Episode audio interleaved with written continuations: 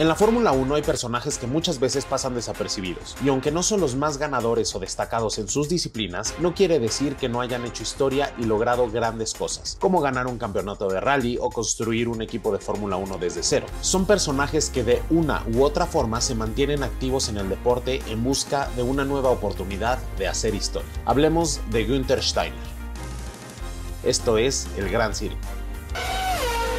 Bienvenidos al Gran Circo.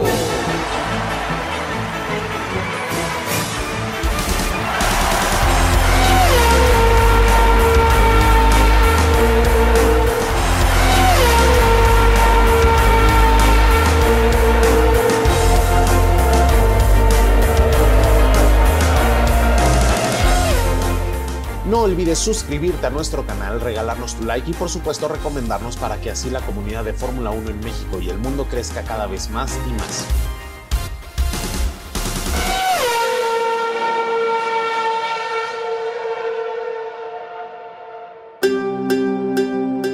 Günther Steiner nació el 7 de abril de 1965 en Merano, provincia de Bolzano, en Italia. Su padre era carnicero, sin embargo, el interés de Günther siempre estuvo encaminado hacia la mecánica automotriz. Comenzó sus estudios de ingeniería, pero no los concluyó. En 1986, después de cumplir con su servicio militar, se mudó a Bélgica para iniciar su carrera como ingeniero en el equipo Mazda que competía en el Campeonato Mundial de Rally.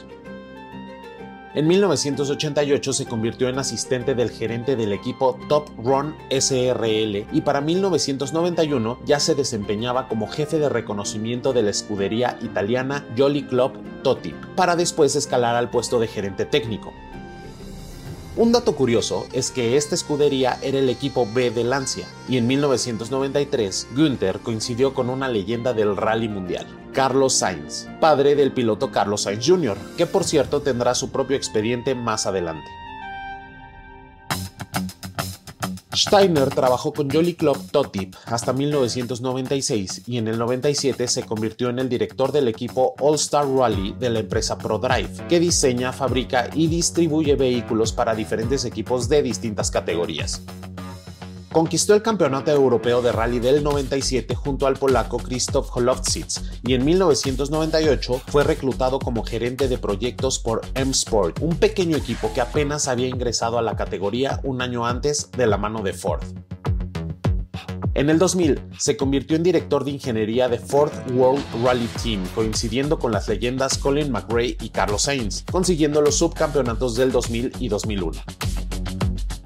Gunther construyó un nombre y una gran reputación en el mundo del rally y rindió frutos porque la Fórmula 1 puso la mirada en él, particularmente un campeón que seguramente conocen. Y si no, acabando este video tienen que ir a ver el expediente F1 de Niki Lauda. Así es, Niki Lauda, que en 2001 era director del equipo Jaguar Racing, reclutó a Steiner como director ejecutivo de la escudería para encargarse de todo lo relacionado a la ingeniería del equipo. Gunther reorganizó el equipo, redujo costos operativos e hizo varias adecuaciones, pero no fue suficiente. Desafortunadamente en 2002 el equipo no fue lo que se esperaba, logrando solo 8 puntos en el campeonato, a pesar de contar con Eddie Irvine y Pedro de la Rosa, que ojo, también tendrán sus expedientes F1. Ford era propietaria de Jaguar y optó por despedir a más de 70 empleados, entre ellos a Lauda y a Steiner, siendo este último reemplazado por el británico David Pitchford. David le ofreció un nuevo puesto en el equipo, pero Steiner lo rechazó y prefirió irse como director técnico a la categoría alemana DTM con el equipo Opel.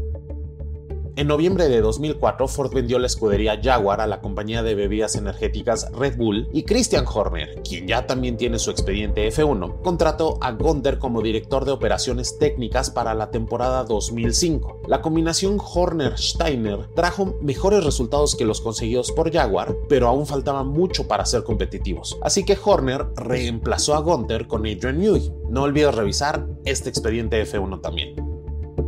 Después de estos movimientos, Dietrich Mateschitz, cofundador de Red Bull, le encomendó a Günther la misión de desarrollar la marca en Estados Unidos, particularmente en la categoría de NASCAR, por lo que Steiner se mudó a Carolina del Norte. Ahí permaneció durante varios años. Su pasión eran las carreras, pero después de perder su empleo en varias ocasiones, en 2009 fundó la empresa Fiberworks Composites, que se especializa en el diseño, ingeniería y manufactura para distintas industrias como motorsport, transporte, defensa, equipo médico, aeroespacial y muchas más. Su actividad en la NASCAR lo llevó a conocer a Joe Coster y Jim Haas de Stuart Haas Racing. Juntos optaron por invertir en el equipo de Fórmula 1 US F1, escudería estadounidense que planeaba debutar en la temporada 2010, pero que resultó en un proyecto fallido. A pesar de eso, Jim siempre tuvo interés de invertir en la Fórmula 1 Años más tarde se iniciaron las negociaciones para crear un equipo de Fórmula 1 desde cero. Steiner se encargó de contratar al personal y crear relaciones con Dallara, empresa italiana que diseña y construye chasis, y por supuesto también Ferrari, para así tener un motor competitivo, piezas de la escudería italiana, poder también utilizar su túnel de viento en Maranello, entre varios beneficios más. Así, el 14 de abril de 2014 se anunció a Steiner como director del recién creado equipo Haas F1 Team. Haas comenzó a correr hasta 2016 y se convirtió en el primer equipo estadounidense en competir en la Fórmula 1 en más de 30 años. El francés Romain Grosjean y el mexicano Esteban Gutiérrez fueron los pilotos titulares y al final de la temporada solo obtuvieron 29 puntos. Para 2017, Kevin Magnussen sustituyó a Gutiérrez y la alineación Grosjean-Magnussen perduraría hasta 2020. Pero antes, en 2018, la escudería obtiene su mejor resultado al conseguir el quinto lugar en el campeonato de constructores. La temporada 2019 fue complicada para Günther. Haas y la marca de bebidas energéticas Rich Energy iniciaron una relación publicitaria que incluyó cambio de nombre por Rich Energy Haas F1 Team y nuevos colores para el equipo. Pero en el Gran Premio de Italia, Rich Energy anunció la ruptura con Haas debido a los pobres resultados obtenidos por la escudería. Steiner decidió demandar a Rich Energy por 35 millones de libras por los daños derivados del rompimiento. A Günther le costó muchísimo mantener el equipo a flote. No tenía presupuesto y era muy difícil encontrar patrocinadores porque ¿quién querría asociarse con una escudería que obtenía pésimos resultados?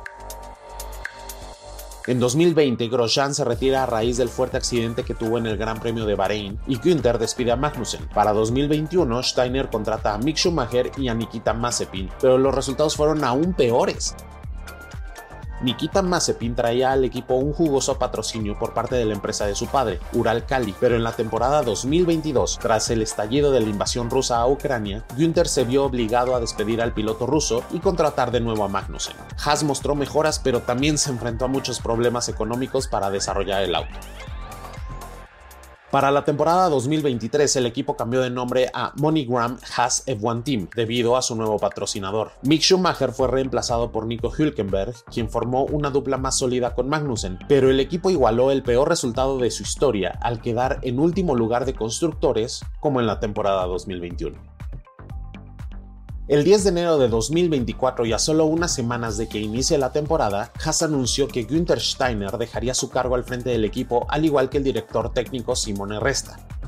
Steiner será reemplazado por el japonés Ayao Komatsu. Estos movimientos plantean serias dudas sobre la perspectiva y el futuro del equipo. Se dice que había frustraciones en la manera en que se dirigía el equipo, ya que Jin Haas no está dispuesto a invertir más en la escudería y cree que los recursos y las instalaciones actuales son suficientes para obtener buenos resultados. Steiner sostiene que el equipo necesita una inyección constante de capital durante los próximos años y a su vez, Komatsu cree que el equipo cuenta con los recursos para competir dignamente en la Fórmula 1, pero se necesitan ajustes y reestructuraciones.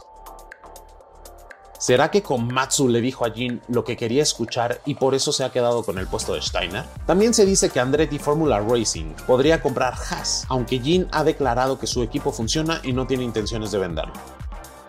Definitivamente es un misterio lo que pasará con Haas, pero lo que es una realidad es que la salida de Günther representa una gran pérdida para el equipo. Honestamente, Haas no sería lo que es si no fuera por todo lo que Steiner ha hecho. Y siendo realistas, en la Fórmula 1 necesitas invertir de manera constante, de lo contrario, el fracaso se tendrá asegurado.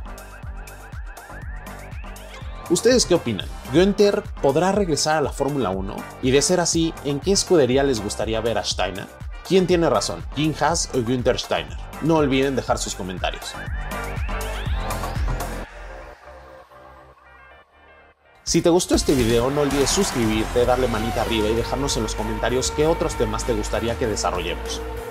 Esto es El Gran Circo.